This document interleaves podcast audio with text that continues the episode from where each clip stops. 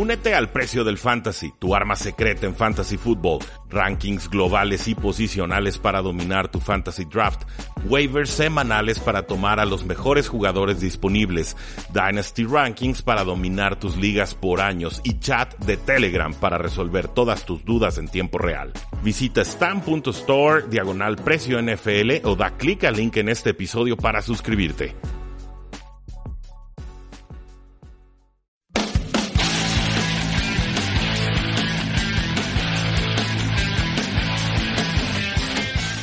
Saludos a todos y bienvenidos a un programa más de Tres y Fuera y Hablemos de Fútbol, donde la NFL no termina y nosotros tampoco. Mi nombre es Rudy Jacinto, me encuentro en Twitter como arroba NFL y como siempre vamos a platicar con Chuy para dar previa a todo lo que creemos va a suceder en este fin de semana. Eh, Chuy, ¿cómo estás?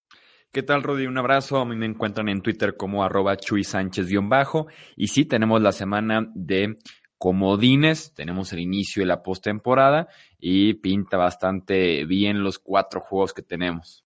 Sí, están cerrados, son juegos, eh, me atrevo a decir, no juegos comodines, así como, como diciendo juegos X, sino que realmente podríamos ver que se vayan a cualquier lado o bando, y esto no sucede todos los años, en realidad casi siempre hay dos, tres equipos que se cuelan y los borran de, de volada.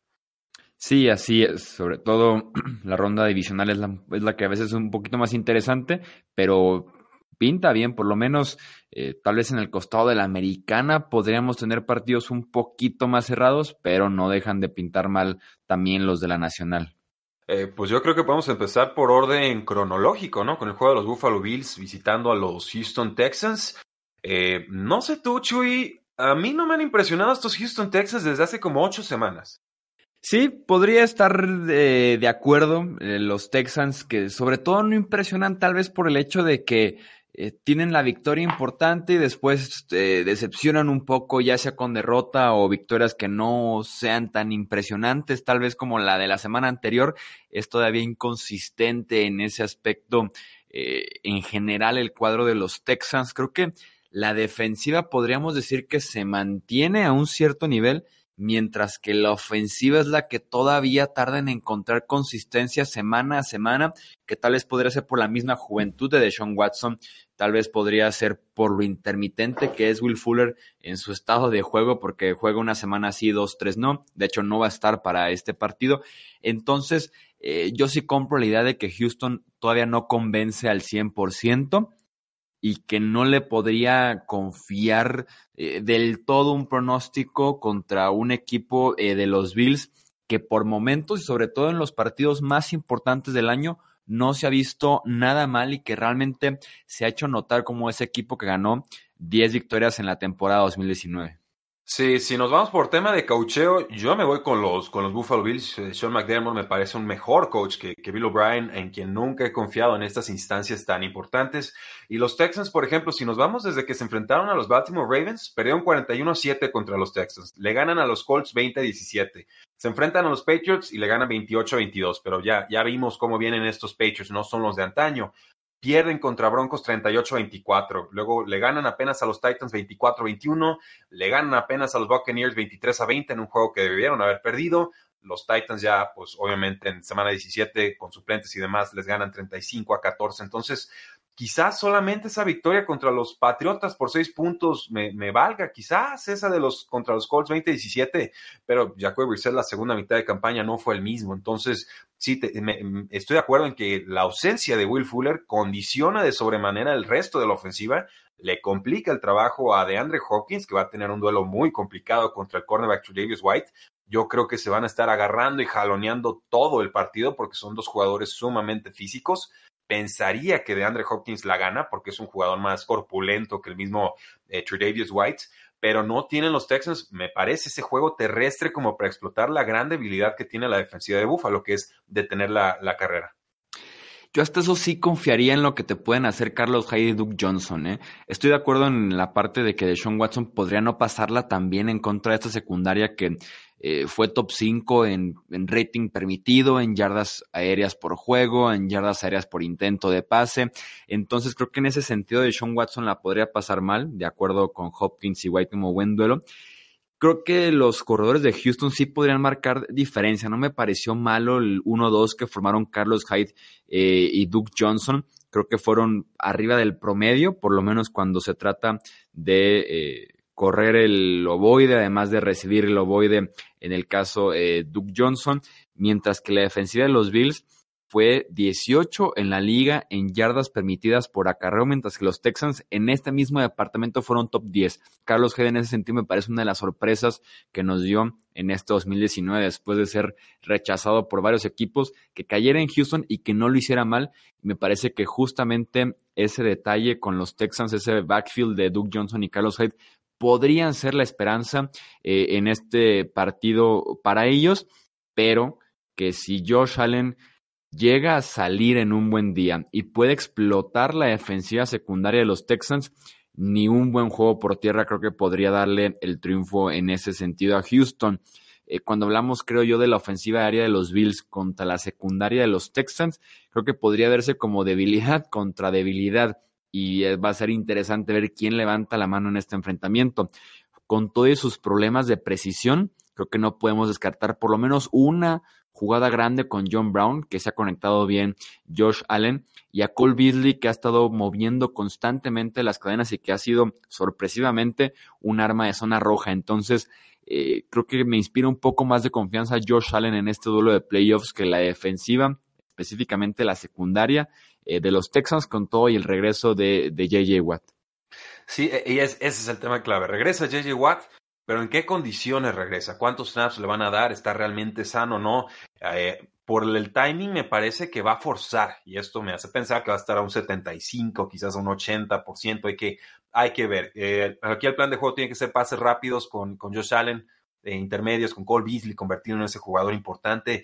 Y yo sí creo que los Texans pierden mucho sin, sin Will Fuller en el campo porque eh, es una ofensiva que de repente depende de tres, cuatro pases profundos para que todo lo demás funcione, ¿no? Para hacer que el, el play action sea la amenaza creíble que ha sido eh, por momentos en esta campaña. Quitas a Fuller y entonces le pides ese rol a Kenny Stills, que lo puede hacer, pero eh, ha sido muy rejego el equipo tratando de darle ese, ese rol. En realidad han ido buscando más alternativas con alas cerradas, me dices el 1-2 con, con, Carlos Hyde o Duke Johnson, yo diría el 1 y medio, porque en realidad Duke Johnson ha estado borrado del mapa desde hace ya varias semanas. Entonces, eh, yo hice unos Power Rankings y para mí Texans era el equipo más débil y con eso ya te estoy anticipando a qué equipo voy a tomar en esta semana. Estamos de acuerdo, estamos de acuerdo en ese sentido. También yo voy con los Bills para que ganen en Houston y avancen a la ronda divisional. Eh, hablemos ahora del segundo juego que tenemos el sábado, el otro duelo eh, de, comodines en la AFC, la visita de los Titans a Foxborough para enfrentarse a los Patriots. Eh, me parece que uno de los duelos más interesantes que podremos ver en este partido es justamente Fortaleza contra Fortaleza. Ryan Tannehill suena increíble si lo dicen esto hace seis meses, incluso hace uh, dos meses. Ryan Tannehill como Fortaleza de los Titans contra la secundaria de Nueva Inglaterra. El quarterback de los Titans en 10 partidos iniciados este año terminó en primer lugar de la NFL en rating de quarterback, en yardas por intento y en yardas por juego, mientras que la defensiva de los Pats fue líder de la liga en rating permitido, en touchdown y en yardas por partido. Entonces tenemos aquí líderes contra líderes en la NFL. ¿Quién te imaginas tú que pueda ganar este enfrentamiento? Eh, eh, me estoy inclinando en estos momentos, Chuy, eh, por los Patriotas de Nueva Inglaterra. La, verdad, y creo que este va a ser el, dilema de todos los analistas esta semana, es muy tentador tomar a los Tennessee Titans porque vienen encendidos, vienen inspirados, porque su defensiva sabe presionar, porque tienen esquemas de blitzes muy sofisticados, complicados de anticipar en terceros downs. por eso sería peligroso que los Patriotas enfrentaran mucho tercero y largo pero creo que por ahí hay, un duelo clave. Por ejemplo, el de Julian Edelman, que está muy lastimado, no sé en qué condiciones también vaya a participar en este juego, pero tendría que estar equiparado peleando contra Logan Ryan, el ex cornerback de los Patriotas. Y yo creo ahí que hasta un Edelman en 60% de, de condición física eh, le debería estar ganando esa partida. Entonces, ¿cómo lo van a enfrentar o cómo lo van a detener los, los Tennessee Titans? ¿Le van a poner un doble marcaje a, Julian Edelman, que ha sido el plan de casi todas las defensivas en esta campaña. Y si así lo hacen, bueno, ¿cuál es el, contragolpe que tienen los Patriotas? Yo pensaría en James White, que ha estado muy borrado de, de esta ofensiva en, pues creo que todo el año, pero también en semanas recientes. Me parece una válvula de escape ideal. El problema en, a grandes rasgos para mí con esta ofensiva de Patriotas es que no tienen jugadas explosivas, entonces siempre son series ofensivas metódicas, largas, de 9, 10, 15 jugadas consecutivas, y, y así es muy difícil sostener una ofensiva y anotar puntos.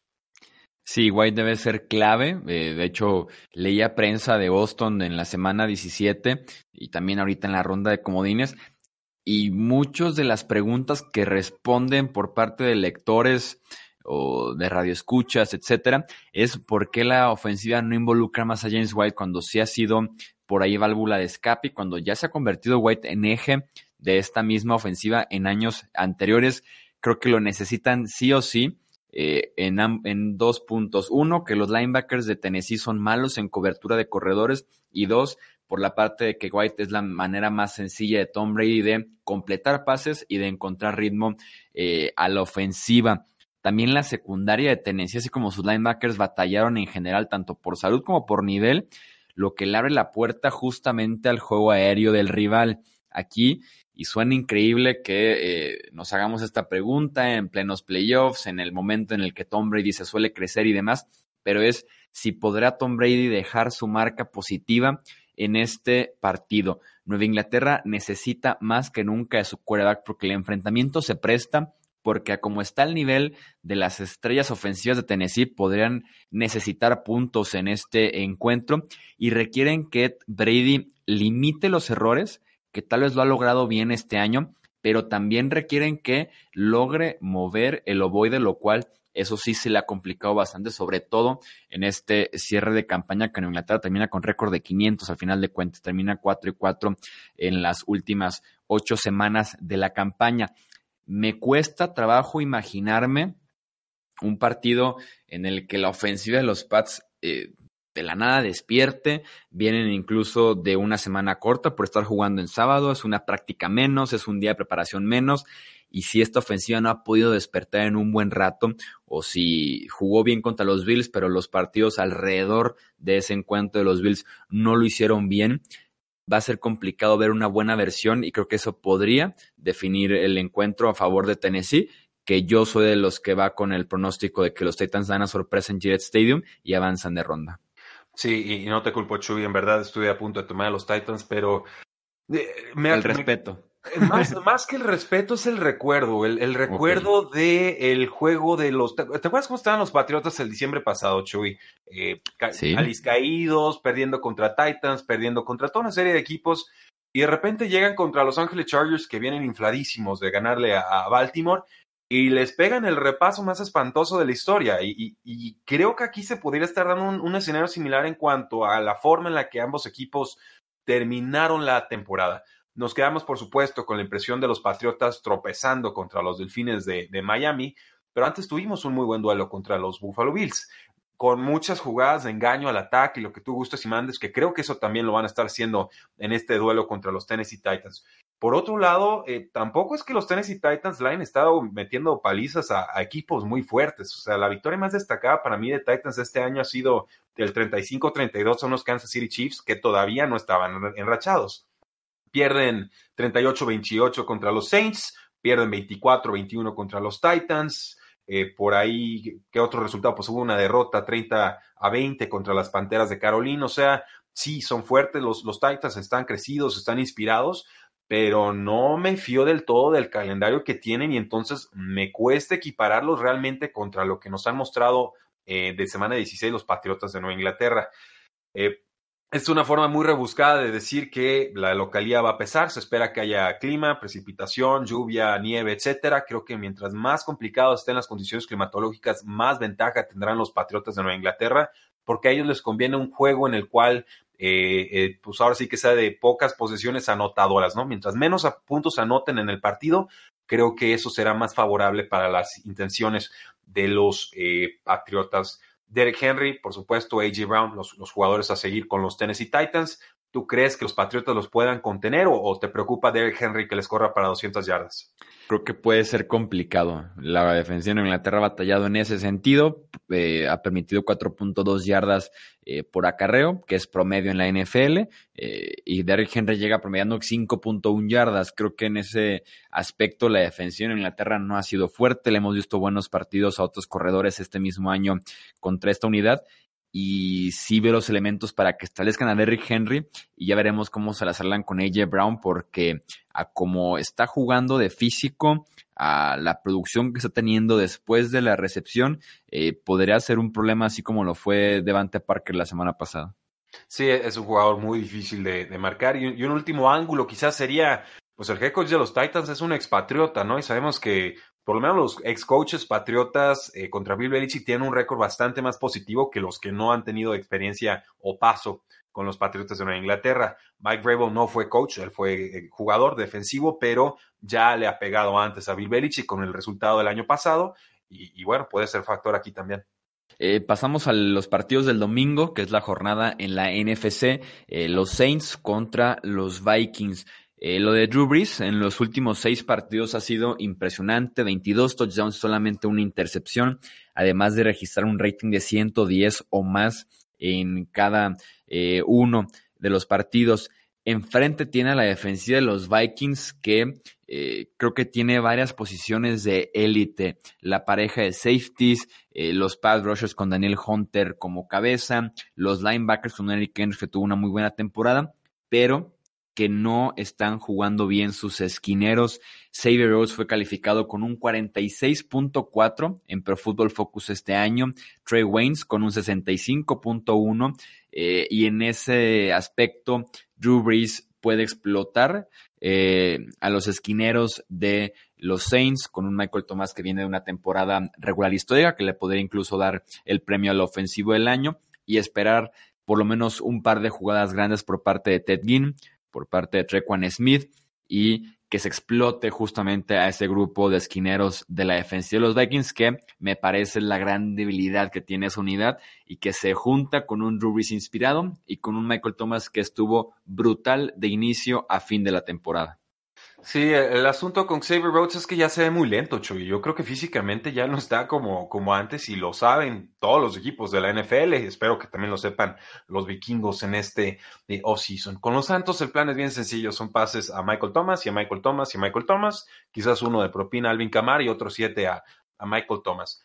Todos sabemos lo que van a hacer los Santos de Nueva Orleans. La pregunta es, ¿qué pueden hacer los vikingos de Minnesota para detenerlo? Y la respuesta para mí es nada no veo cómo esta unidad de los vikingos de Minnesota, por más Mike Zimmer que haya del otro lado, pueda detener a Michael Thomas eh, a domicilio, que además esa es la, otra trampa. Este equipo de vikingos no juega bien a domicilio. Kirk Cousins no juega bien a domicilio. Y le vas a poner un posible tiroteo contra los Santos de Nueva Orleans después de como los borró un equipo inferior, como lo es los Green Bay Packers, seis primeros downs en, el partido. no puede ser esto posible. Lo único a lo que quizás se puedan aferrar los vikingos sería eh, a Dalvin Cook, pero esta defensa de los Santos de Nueva Orleans también es muy buena borrando el juego terrestre rival. Entonces, eh, ¿por dónde puede vikingos hacer daño al ataque o en, defensa? Sí, según el reporte de lesionados, Dalvin Cook llega al 100%, ha estado entrenando sin ningún problema, pero enfrente tiene una defensiva que no permitió más de 100 yardas a un corredor en todo el año. Dalvin Cook que supera las 1.600 yardas totales en la temporada. Y del otro costado del balón, justamente en cómo le podrían competir en puntos, en yardas, en producción, la ofensiva de los Vikings a la de eh, los Saints. La defensiva de Nueva Orleans fue tercera en la NFL en capturas de quarterback, fue quinta en presiones al pasador rival gracias a un Cameron Jordan inspiradísimo que acumuló 15 puntos en capturas de quarterback. Y la línea ofensiva de los Vikings, ahora que mencionas ese partido contra eh, Green Bay, nunca encontró ritmo entre la ausencia de Alvin Cook y entre que Kirk Cousins estaba constantemente bajo presión, ya sea de Sadarius Smith, de Preston Smith, de Dean Lowry, el jugador que menciones de Kenny Clark, el jugador que menciones no pudo ser contenido por la línea ofensiva de los Vikings. Si vemos un partido similar por parte de este front seven de los Saints, que tiene el potencial para hacerlo con Cameron Jordan, con Marcus Davenport, eh, con Demario Davis viniendo en el blitz. si pueden hacer lo mismo que hizo esa defensiva de los Packers, tienen como apagar a Kirk Cousins y compañía. Si le sumas que están jugando en el Superdome, tienen las cartas los Saints para ganar este encuentro. Eh, no sencillo, porque los playoffs seguramente son partidos muy complicados, aunque a veces no lo parezcan, pero sí eh, con cierta tranquilidad en contra de los Vikings. Creo que estarás de acuerdo, Chuy. Si, si se da una paliza este fin de semana, probablemente sea en este partido. Sí, me imagino. O si me dijeras eh, cuál es el encuentro que se define por doble dígito, tal vez señalaría, pues tal vez nada más este, incluso. Sí, de, acuerdo, de acuerdo contigo. Ahora, la otra pregunta, si pierden por paliza, ¿qué va a pasar con Kirk Cousins en el 2020? ¿Lo aguantan?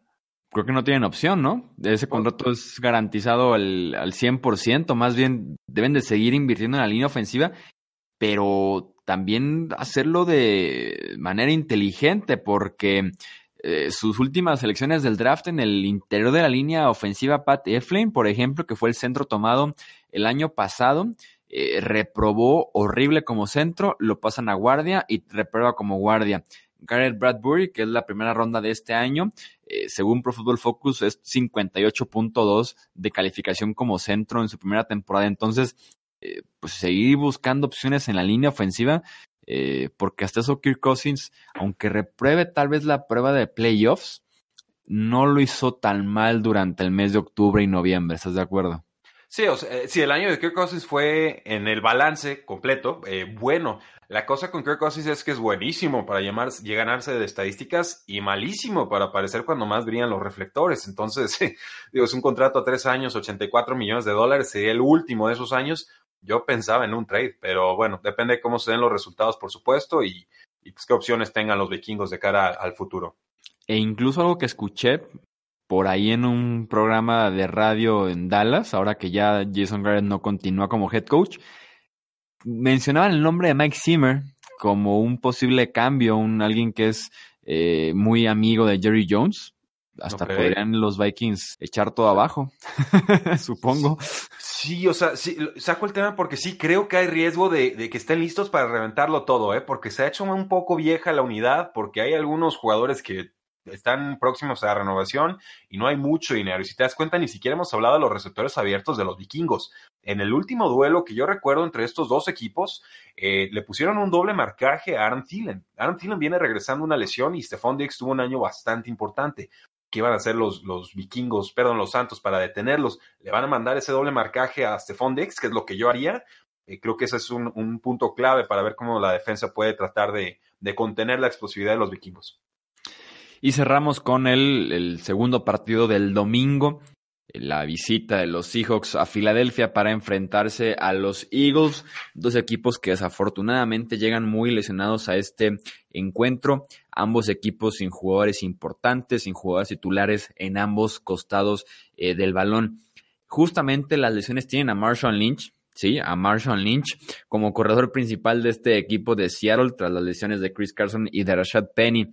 La fortaleza de la defensiva de Filadelfia es justamente el ataque por tierra y, juzgando por cómo se vio Lynch en la semana 17, creo que podríamos ver poco de Beast Mode y esas deben ser buenas noticias para los Seahawks porque la defensiva secundaria de Filadelfia fue 19 este año en rating de quarterback permitido. Russell Wilson durante un tiempo fue mencionado eh, por ahí como líder en la carrera para ser el MVP. La semana pasada, cuando deciden ignorar por completo ya el juego por tierra y poner el, balón eh, y el partido en las manos de Russell Wilson, es cuando empieza a caminar justamente este equipo de Seattle, con Tyler Lockett, con DK Metcalf. Los Seahawks deben de depender desde inicios de partido hasta la última jugada de Russell Wilson y si así lo hacen, las cosas deben de salir bien para Seattle.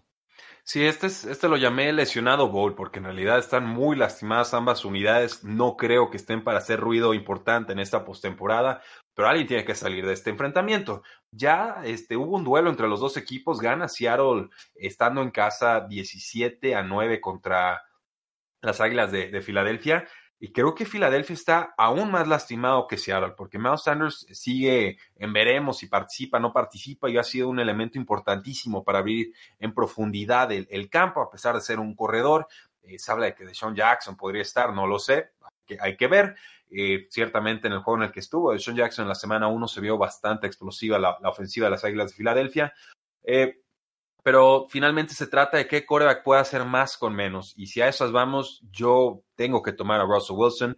Eh, por más que no me convenza la forma en la que Seattle ha estado ganando partidos esta campaña con resultados muy ajustados que hasta parecen estadísticamente predispuestos a una regresión en algún momento.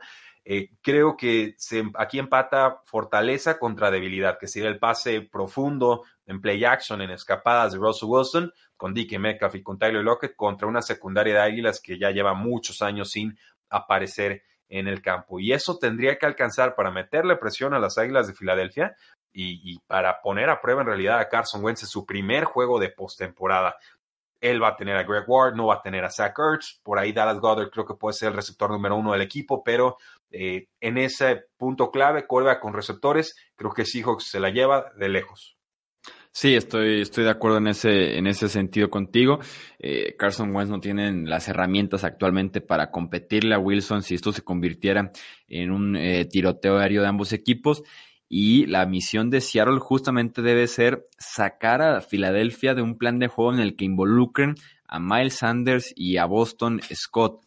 Seattle fue la cuarta peor defensiva de la, NFL este año en yardas permitidas por acarreo, mientras que Sanders y Scott han sido bastante efectivos en el mes de diciembre, sobre todo en las últimas eh, dos semanas. En la semana 16 fue Miles Sanders, en la semana 17 fue Boston Scott. Entonces, si Seattle puede alejar a Filadelfia del juego por tierra, sacar de la ecuación a estos dos corredores y dejar el partido en manos de Wentz y este lesionado arsenal que tiene enfrente, son muy buenas las posibilidades de los Seahawks de ganar este partido a domicilio, que es a final de cuentas mi pronóstico para este encuentro que pueda ganar Seattle.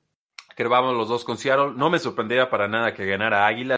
Tiene mucho amor propio, han sabido competir bien.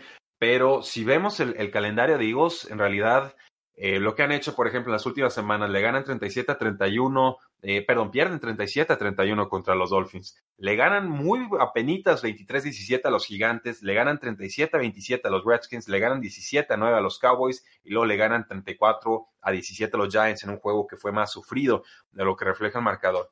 Pues en realidad se enracharon contra equipos de la NFC este y todos sabemos que la NFC este este año fue pues no mala, sino pésima. Seahawks sí, perdiendo, pero contra equipos de mayor envergadura y de forma más ajustada, creo que me fío un poco más de esos resultados. Entonces voy con Seahawks. Sí, no hicieron nada más que barrer el este de la Nacional cuando más se necesitaba, que era el mes de diciembre. Y listo, con eso se alcanzó para clasificarse a los playoffs como el equipo con el peor récord en ambas conferencias. Sí, aparte como locales, que siempre será importante eh, en la postemporada. ¿Algo que agregar, Chuy, que debemos estar vigilando aparte de estos cuatro duelos? ¿Algún comentario de algún coach por ahí despedido? No sé.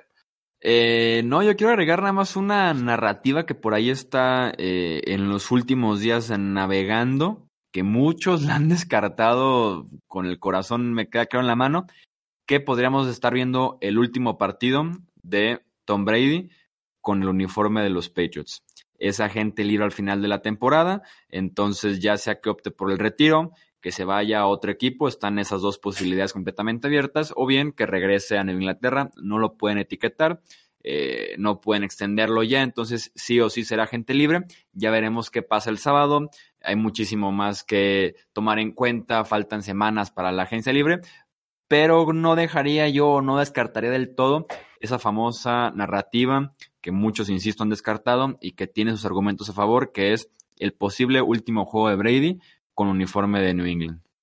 Eh, lo veo bastante posible, Chuy, porque se están juntando muchas cosas. Ya Josh McDaniels está aceptando algunas entrevistas, por ahí se habla de que el director de primer personal, Nick Caserio, pues ya también se despide del equipo. Está también en entrevistas el coach de, la, de equipos especiales, recuérdame el nombre, Joe Judge.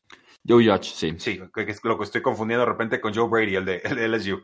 Pero, eh, o sea, sí, se, se, combina todo y además un año complicado de los Patriots. Entonces, sí pareciera el fin de, pues, no sé si de una era o una dinastía, pero sí de una etapa eh, pues bastante solvente en la cual pues tenemos que hablar de los últimos tres Super Bowls que han conseguido. Si este es el último juego de Tom Brady en Foxborough, que ya de aquí en adelante si ganan pues tendrán que ir a domicilio, eh, pues enhorabuena, ¿no? Buen trabajo, pero los aficionados tienen que entender que eh, no sé si sea probable o no, pero es bastante factible. O sea, hay, hay, elementos reales para pensar que aquí se acaba Tom Brady en la historia de los Patriotas. Y no pasa nada. O sea, el, padre tiempo le gana a todos. Exactamente, no es nada descabellado.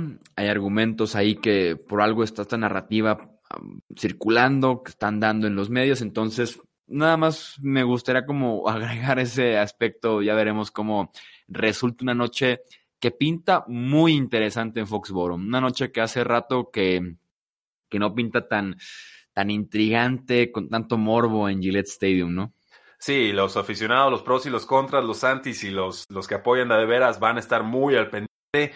Si este termina siendo el final de la dinastía, pues solo recuerden, lo empezó el barbudo, ¿eh? No me van a decir que Ryan Tannehill acabó con la dinastía, como mi compañero Oscar Huerta seguramente va a tratar de defender en el programa de, mañana. Eh, Chuy, muchísimas gracias por el episodio de, del día de hoy. No olviden seguirnos en Facebook, en Twitter, en Instagram y en YouTube. Por supuesto, suscribirse a estos sus podcasts y, ¿por qué no?, recomendarnos con algunos de sus amistades o, o contactos en este año nuevo, porque la NFL no termina y nosotros tampoco. Tres y fuera.